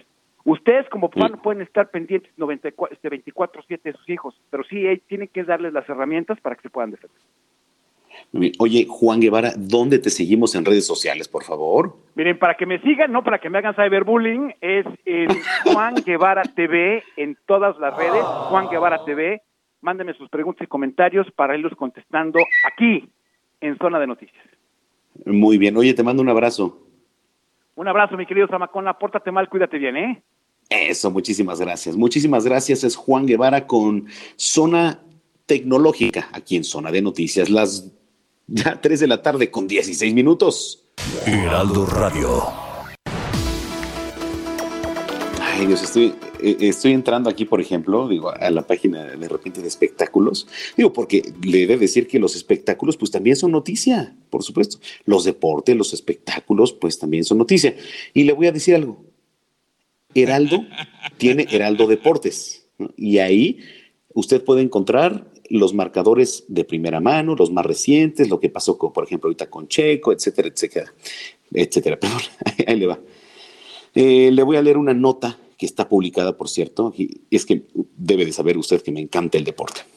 Google, el buscador, realizó un doodle, que son muy famosos estos doodles de Google, porque hoy cumpliría 122 años Ludwig Goodman. ¿Quién es? A ver, Samacona, ¿quién es Ludwig Goodman? Ah, bueno, él creó los Juegos Paralímpicos. Nada más y nada menos. El buscador de Internet más popular del mundo, que es Google, evidentemente, modifica su logotipo para homenajear a ciertos personajes o para recordar aniversarios, muertes, nacimientos, días festivos y también algunos acontecimientos importantes. Por ejemplo, cuando es Halloween, pues sacan que la calabacita, etcétera, ¿no? Pero bueno, Samacona, ¿quién fue Ludwig Goodman? Un reconocido neurólogo que por ser judío tuvo que pues escapar a Alemania, refugiarse en Inglaterra durante la Segunda Guerra Mundial. Él nació un 3 de julio, o sea, un día como hoy, pero de 1899. Bueno, la vida va. Esto en una región conocida como Tost, que actualmente pertenece a Polonia y se llama Tosek. Murió un 18 de marzo de 1980. Empezaba la década de los 80 cuando él fallece. Falleció en Aylesbury, en el Reino Unido. Comenzó su carrera en la medicina, trabajando en el hospital, y donde se encontró a pacientes con lesiones musculares que causaban discapacidades. Posteriormente, estuvo en universidades como las de Breslau y Friburgo. Pero bueno, a este hombre, a este hombre, a lo que iba, ya no voy a leer más su currículum, usted lo puede encontrar ahí en la página del Aldo. Eh, la verdad es que, pues por él se crean los Juegos Paralímpicos. Sin duda, un gran referente, por supuesto, para el deporte nacional e internacional. Las 3 de la tarde con 19 minutos. Heraldo Radio. Híjole, eh, notas trágicas en Oaxaca, Ivonne Flores. Ivonne. Sí, hola, ¿qué tal? Buenas tardes, Manuel. ¿Cómo estás, Ivonne? Oye, muy notas bien, trágicas muy ahí en bien, Oaxaca, ¿no? Así es, seguimos de tragedias en tragedias, pero no sé si sea afortunado o desafortunadamente. Eh, todavía hace unos cinco minutos teníamos otra información, pero a las doce y media del día de hoy ocurrió un accidente a la altura de la carretera Istmo Costa, eh, donde venían un- cuatro personas en una camioneta pick-up color gris y desafortunadamente las cuatro personas perdieron la vida. En el primer informe nos habían dicho que una de las personas fallecidas era el presidente electo de una población aquí en San Pedro Guamelula. Hasta ese momento, hace exactamente unos cinco minutos, teníamos este reporte. Eh, afortunadamente, por ese lado, podemos decir que no es así, pero desgraciadamente es el hermano del presidente electo de la comunidad quien perdió la vida, así es, y las otras tres personas que venían con la este con el, con el hermano del presidente. Eh, desgraciadamente, pues fue un accidente muy trágico donde inmediatamente el- al ser impactada la unidad con el, un autobús de transporte perdieron la vida al momento. La unidad quedó en los barrancos a un lado de la carretera y también el, al autobús no le pasó nada. El conductor del autobús lo tuvieron que detener porque pues al parecer todo indica que el, el autobús venía a exceso de velocidad. Híjole, eh, bueno, ¿qué se sabe? Bueno, eh, ya nos acabas de poner en contexto que hasta el momento no ha habido ni cita, conferencia de prensa, ni nada, ¿verdad? No, todavía no. Es, incluso es lo que estamos esperando de parte de alguna de las autoridades municipales para saber qué es lo que que nos digan, que nos den el reporte ellos más directo, más claro, porque esta es una parte, este, la parte policíaca, la parte que fueron a, este, a levantar la fiscalía y todos ellos, ese es el reporte que tenemos nosotros. Ok, bueno, pues vamos a estar pendientes. Vaya, vaya información la que nos acabas de dar, Ivonne. Gracias, estamos al con- en contacto. No, muchísimas gracias a ti, Manuel. Oye, Ivonne, ¿cómo está el clima por allá en la Verde Antequera, eh? ¿Cómo está el clima? por acá? Híjole, pues mira, tenemos mucho sol en la mañana, Ajá. Pero a partir de la tarde eh, nos está cayendo mucha agua, la verdad, ¿eh? Nos está Ah, cayendo sí. mucha agua. Sí, igual acá, Eh, ¿eh? Sí, en todo el territorio oaxaqueño nos está cayendo mucha, mucha agua y por lo tanto hay que tener mucha precaución en las carreteras aquí en Oaxaca. Han habido muchos accidentes a causa de eso. Hay muchos derrumbes en las carreteras. Muchos accidentes nos han reportado todos los días. Mínimo hemos tenido yo creo que unos cinco accidentes en las carreteras en cualquier carretera, Istmo Costa, Istmo Oaxaca, eh, Ajá. Sierra, hemos tenido muchos accidentes. Así es, hemos tenido muchos accidentes a causa de las lluvias. Híjole, bueno, Ivonne, pues este, con mucho cuidado este, y un abrazo. ¿Ya fuiste a ver a los guerreros de Oaxaca? No, Porque, todavía por no. cierto, hoy, hoy juegan contra mis Hoy tigres, juegan. ¿eh? Así es, así es, hoy juegan nuestros guerreros. Juegan contra mis tigres hoy, los guerreros allá en el Eduardo Vasconcelos, un gran estadio por allá, saludos. Oye, pues este, muchísimas gracias, Ivonne, y estamos en contacto. No, a ustedes, muchísimas gracias. Gracias, que estés muy bien. Es Ivonne Flores, desde Oaxaca. Es que bueno, usted sabe que yo soy un tigre de hueso colorado y mi equipo favorito de toda la vida, pues son los Tigres. Ahora de Quintana Roo, pero pues eran capitalinos y por eso les tengo un gran amor desde pequeño. Oiga, la era de la información, también conocida como la era digital o la era informática, fue acuñada, así dice, aquí, así dice el artículo, se lo estoy leyendo, en la década de los 90 del siglo XX por el sociólogo y economista español Manuel Castells. A partir de entonces se profundizó la relación existente entre la evolución económica, los cambios políticos, sociales, culturales en la sociedad moderna, ¿no? Ya más de 30 años de este debate, hoy en nuestros días, inmersos en una proliferación constante de información proveniente de todos lados, a través de múltiples plataformas y que, pues en todos los casos, es verídica con fuentes confiables, además de ser, pues, sesgada y sin verificación, lo que origina una cadena de desinformación. Qué importante artículo, ¿eh? Usted lo puede leer en www.heraldodemexico.com.mx. A ver, eh, mi estimado Puma, que es nuestro productor, eh, siempre nos hace favor de darnos una efeméride musical y trépale tantito en lo que encuentro aquí. Mira, espérame, espérame. Súbele, súbele.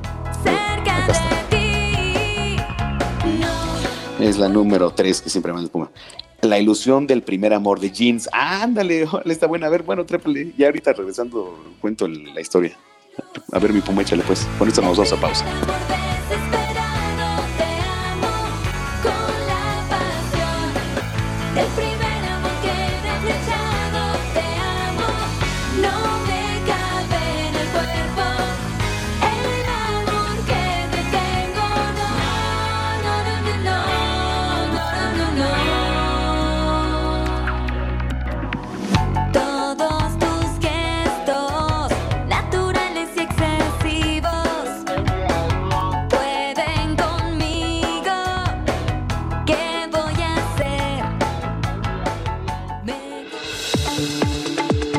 Vamos a una pausa y regresamos con Manuel Zamacona a Zona de Noticias por Heraldo Radio.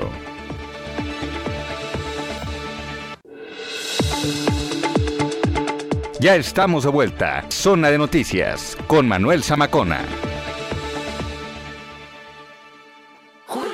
Amiga, traes un bronceado increíble. ¿A dónde fuiste? Seguro fue a Soriana. Y tú también aprovecha que pongo todos los bloqueadores y bronceadores del departamento de perfumería al 3x2. Sí, bloqueadores y bronceadores al 3x2. Tú pides y Julio Regalado manda. Solo en Soriana. A julio 8. Aplican restricciones.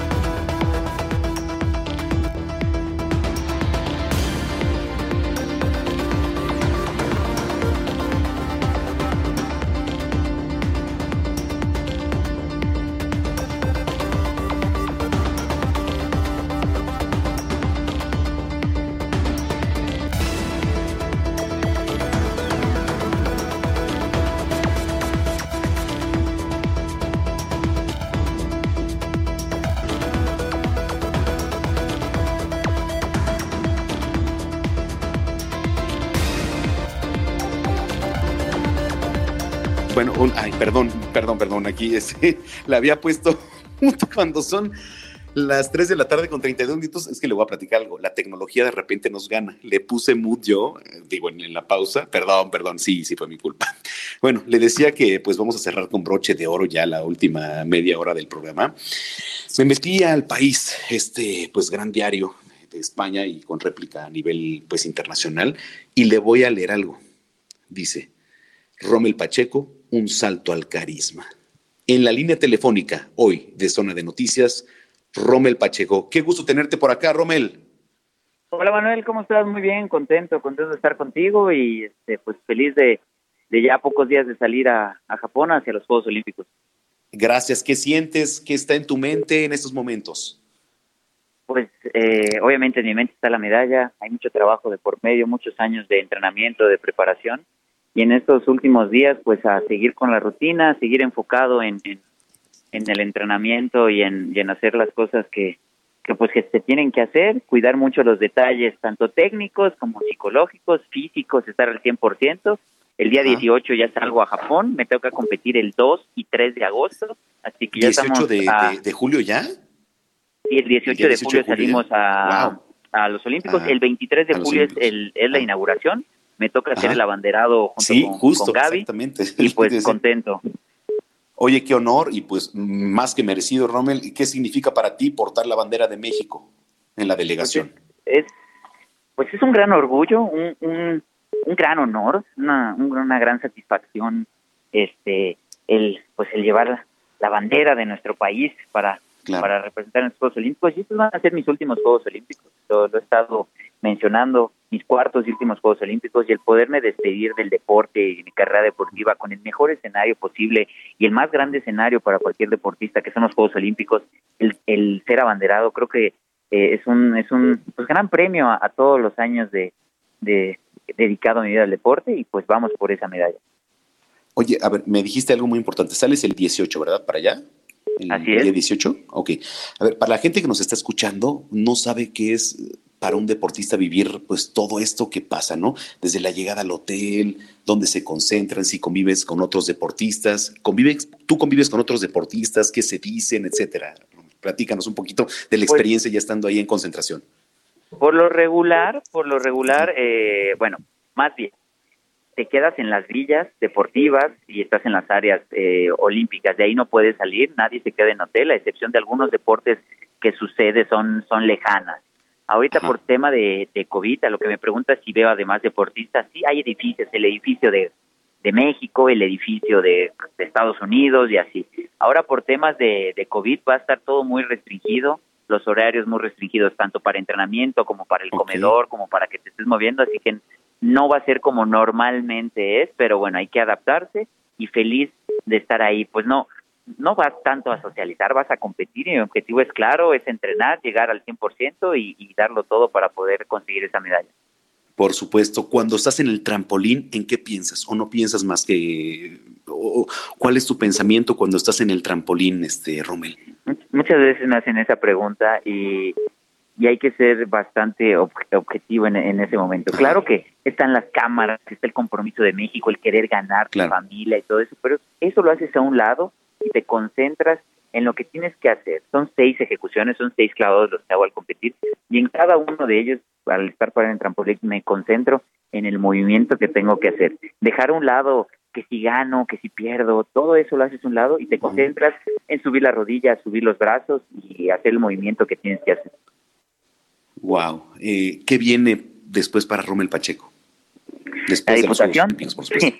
Soy diputado electo. El primero de septiembre tomo, sí, sí, este, tomo posesión, así que pues este, esto es lo último, lo último del deporte y después de eso pues ya me dedico al 100% a la legislación. Justo, justo te iba a abordar por ahí, ¿no? Este, vas por el PAN, digo, Partido Acción Nacional, este, mm, en fin, digo, has tocado el ámbito legislativo, ¿qué te parece? Eh, platíqueme un, poquito de lo que esperas tú del ámbito legislativo.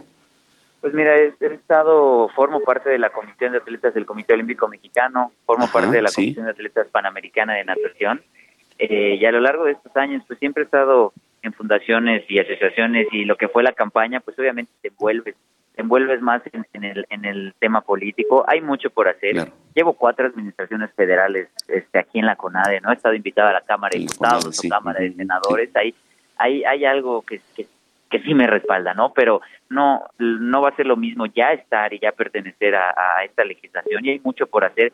En el tema del deporte, por supuesto que lo conozco como la palma de mi mano, pero en el tema de salud, la gran problemática que hay hoy, el gran desabasto, el tema de la economía, que hay que volver a reactivar la economía. Entonces hay mucho, mucho por hacer y estoy contento de y que la gente sepa mi gran compromiso, esa disciplina, esos valores, trabajo, dedicación que demostró en el deporte, ahora va a ser, pero en la Cámara de Diputados.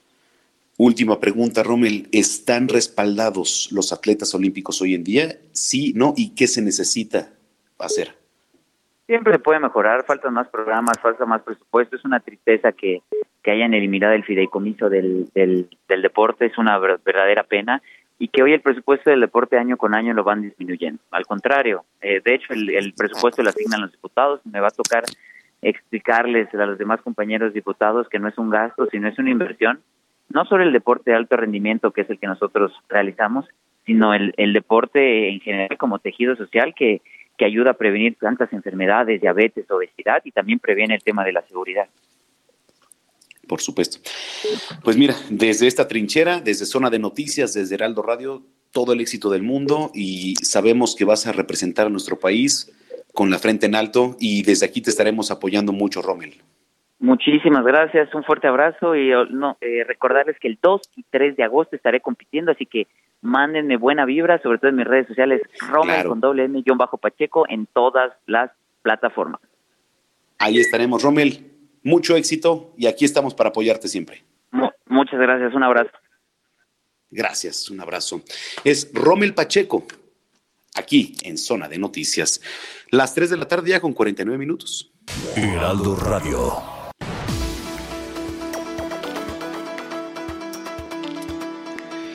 Oiga, a ver, eh, dijo ahorita que, abordábamos a Rommel, la verdad es que, pues sí, han estado de repente muy este, pobres las ayudas a los deportistas, ¿no? O sea, la verdad es que a la gente de la representación mexicana que va a los Juegos Olímpicos, llámese tiro con arco, llámese, eh, bueno, no sé, a lo mejor boliche también, llámese béisbol, softball, no sé, digo, evidentemente el softball y el, y el béisbol y el, fútbol, este, son deportes que, que pues, este, de alguna manera tienen respaldo, ¿no?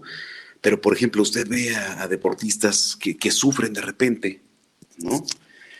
Con tiro con arco, por ejemplo. A ver, aquí en México usted está acostumbrado a ver un tiro con arco, pues a lo mejor no. ¿no? Y, de repente cosas olímpicas que de verdad están padrísimas.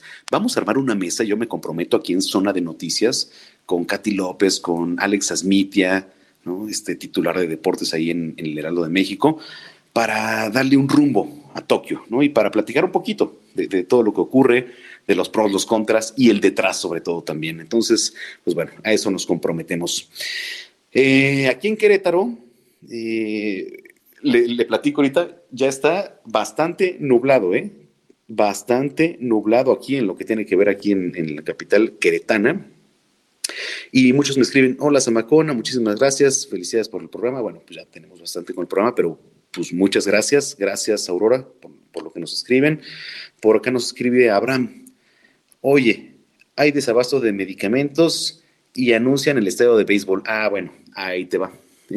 a eso se refería mi columna, por ejemplo, este, que publiqué el día viernes. El día viernes publico mi columna que se llama Zona de Strike y pues abordaba ese tema.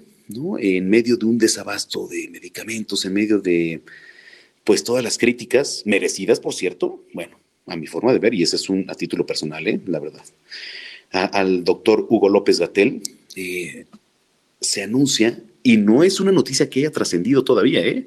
pero va a ver si no trasciende en próximos días. Se anuncia, eh, pues, el remozo, o como usted lo quiera ver, la remodelación prácticamente total del Estadio Centenario allá en Villahermosa, Tabasco, pues tierra del presidente Andrés Manuel López Obrador. Arroba Zamacona al aire. Bueno, eh, vámonos. Eh, ay, no, pues ya estoy aquí en Querétaro. ¿Cómo estás, Patricia López? Hola, muy buenas tardes, Manuel. Buenas tardes a tu audiencia. Gracias. ¿Qué nos tienes? Pues así como lo mencionaba hace unos minutitos, en Querétaro hay altas probabilidades de lluvia, merecemos con 60% de probabilidades de lluvia en el estado y bueno, a esto se suma que la presidencia municipal de Querétaro justo acaba de validar daños por las lluvias en 94 viviendas de la capital. En estas viviendas se perdieron alrededor de 140 enseres. Hay que recordar que en 54 de esas casas el seguro por el pago puntual y predial cubrirá los daños hasta por 50 mil pesos y en el resto se podría brindar un apoyo municipal que solo cubriría el pago del 50% de las afectaciones. El secretario de Desarrollo Social del municipio, Arturo Torres Gutiérrez, recordó que eh, la capital contrató una aseguradora para cubrir eventualidades en todas las viviendas y comercios que pagaran su predial durante enero. La suma asegurada para cualquier eventualidad va desde los 20 mil pesos en caso de robo hasta los 50 mil pesos por incendios o inundaciones. En el municipio de Querétaro, eh, el 85% de los pagos de predial se realizaron justo en enero, gracias a los descuentos que se ofrecen y para recibir el beneficio del seguro. Sin embargo, en 40 de las viviendas afectadas por las lluvias no se tenía el pago de predial vigente. En estos casos, el municipio valida la posibilidad de que se les pueda apoyar con la mitad de los daños ya que tiene aprobado un presupuesto de alrededor de 500 mil pesos para este tipo de apoyos. No se les va a pagar la totalidad, sin embargo, sí se les va a ayudar eh, igual que a las personas que sí recibirán el pago de los seguros.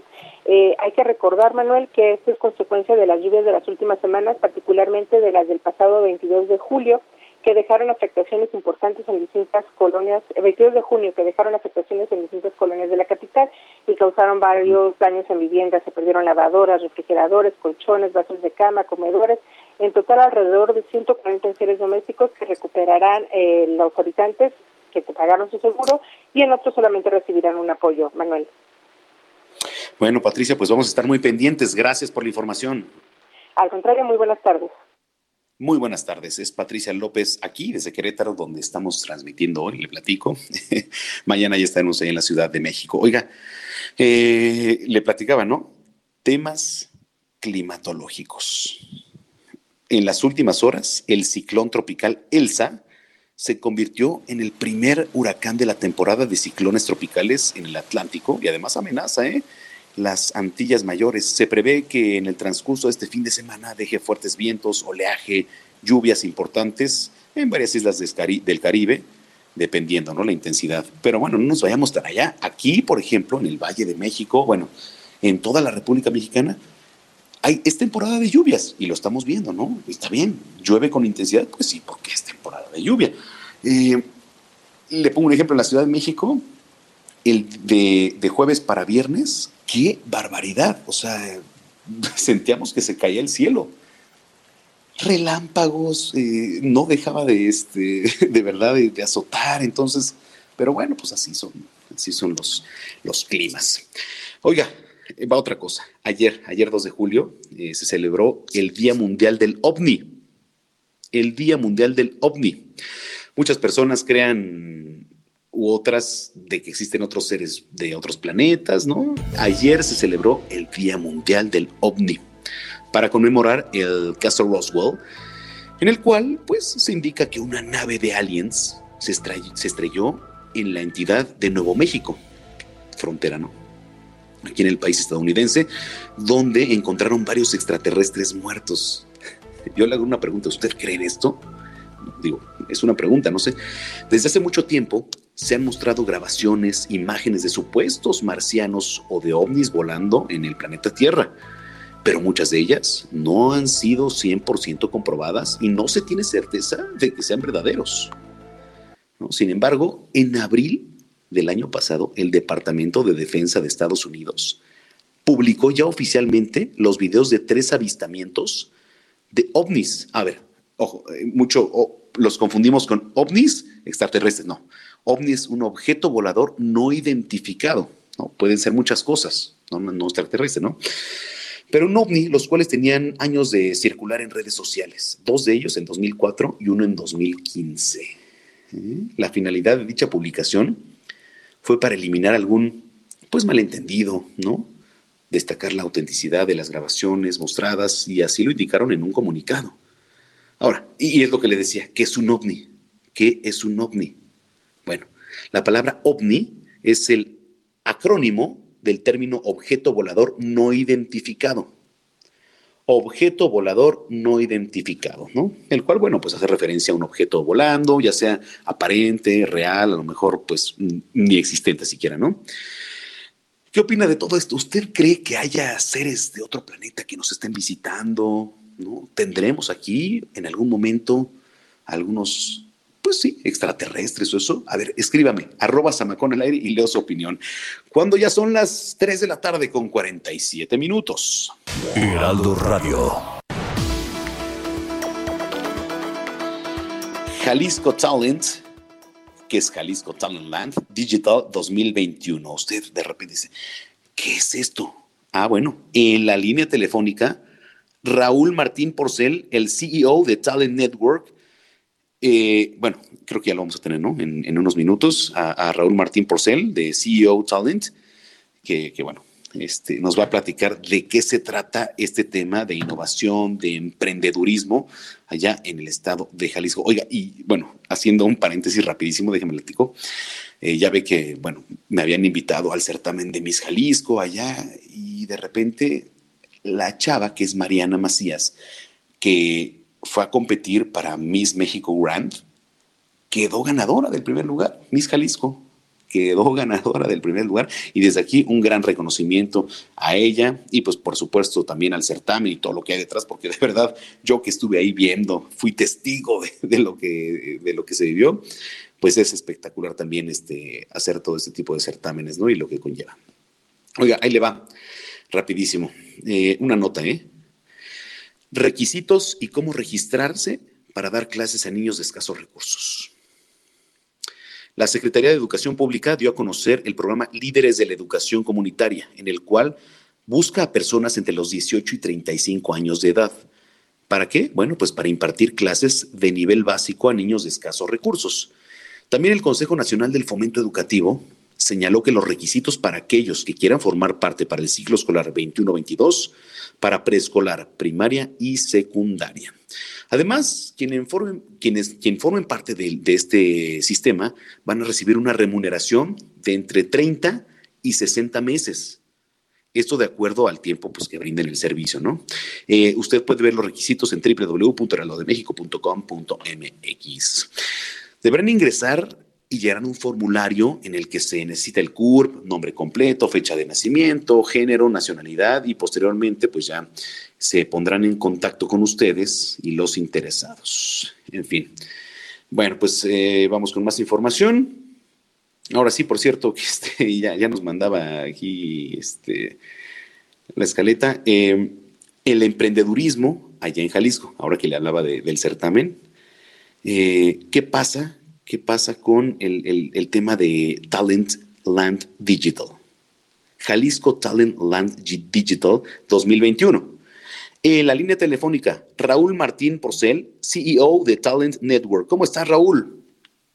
Hola, ¿qué tal? Muy buenas tardes. Gracias, buenas tardes. Para toda la gente que nos escucha, este, Raúl, platícanos un poco de Jalisco Talent Land. Mira, Jalisco Talent Land es un evento que hemos venido desarrollando ya varios años en, la ciudad de Guadalajara, juntando cada año a más de 40.000 talentos jóvenes de todo, el, de todo el país. Llevamos, ya es el segundo año que desgraciadamente por, el, por la pandemia, pues es muy difícil poder congregar a ese número de personas. Y bueno, vamos a presentar la primera edición 100% digital de Jalisco Talent y esto nos permite crecer el número de, de participantes de esos 40.000, que era el total máximo que cabía en la Expo Guadalajara, que a su vez es la, el recinto de, exposiciones más grande de toda Latinoamérica, y, ocupamos entero y el máximo de gente era 40.000, esta edición se va hasta los 2 millones de participantes gracias a, la tecnología. Eh, mira, eh, es que hablamos de tecnología, ¿no? Y a veces decimos, oye, a ver, el tener una computadora enfrente, el tener un dispositivo móvil, etcétera, te aleja, pero te acerca a la vez, ¿no? Y estamos hablando de una cantidad de los participantes que esta vez se acerca mucho más, ¿no? Bueno, bueno. Ahí, ahí nos escuchan. No, ya no contesta, ya no contesta el señor. Eh, bueno, ahorita vamos a ir con él. Oigan, este, y si nos vamos con una rolita, mi querido Puma, digo, ya, ya nos queda poco tiempo, ya nos queda poco tiempo, vámonos tranquilos. ¿Ya, ya nos escuchas? ¿Ya, ¿Ya estás por ahí, este, Martín? Ya estoy, ya estoy por aquí. Ay, Ay, gracias. Oye, nos queda poco tiempo, perdón, pero este, te decía que la tecnología, pues, más que alejar, pues también acerca y ve nada más el número de personas. Exactamente, de hecho, justo esta semana terminamos de cerrar un acuerdo con el gobierno de El Salvador para darle acceso a todos los estudiantes de, ese país a tal Talent Digital de la próxima semana. Entonces, la tecnología nos permite además democratizar el acceso a, este contenido. Oye, a ver, este, platícame un poquito, ¿dónde puede ingresar la gente? ¿Dónde se puede informar? Mira, eh, pueden buscar en Google Talent Land o la URL es talent-medioland.mx. Ahí tienen toda la información, los horarios, los speakers, la forma de conseguir sus accesos. Y, bueno, pues ahí los esperamos con muchas ganas de empezar. Oye, pues muchísimas gracias por platicar con nosotros hoy en Zona de Noticias. Muchas gracias a ustedes. Hasta luego. Hasta luego. Bueno, pues ahí lo tiene. La verdad es que es una gran oportunidad. Este, pues vámonos con una rolita. A ver, eh, ¿con qué rolita nos vamos? A ver cuál es esa, a ver, súbele Puma, ¿cuál es? The Beatles. ya me atreví a decirlo, sí, ¿verdad? Sí, sí son mi puma. O, dime si fracasé en mi, en mi intento. ¡Ay, no! Doors, son Doors. Bueno, con esto nos vamos. Este, muchísimas gracias. Mañana tenemos una cita en punto de las 2 de la tarde aquí en Zona de Noticias. Yo soy Manuel Zamacona. Que tengan muy buena tarde y hasta entonces.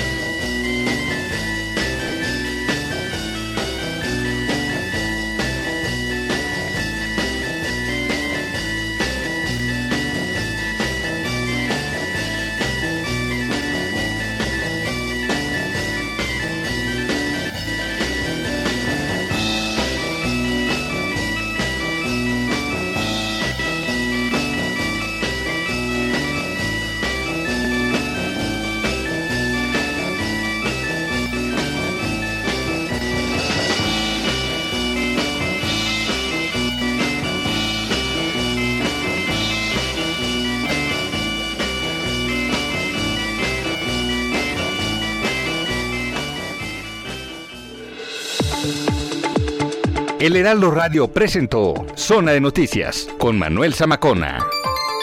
Los esperamos la próxima semana en Zona de Noticias, el epicentro de la información.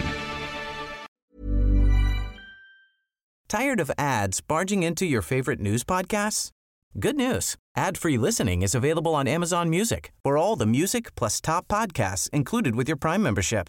Stay up to date on everything newsworthy by downloading the Amazon Music app for free or go to amazon.com slash news ad free. That's amazon.com slash news ad free to catch up on the latest episodes without the ads.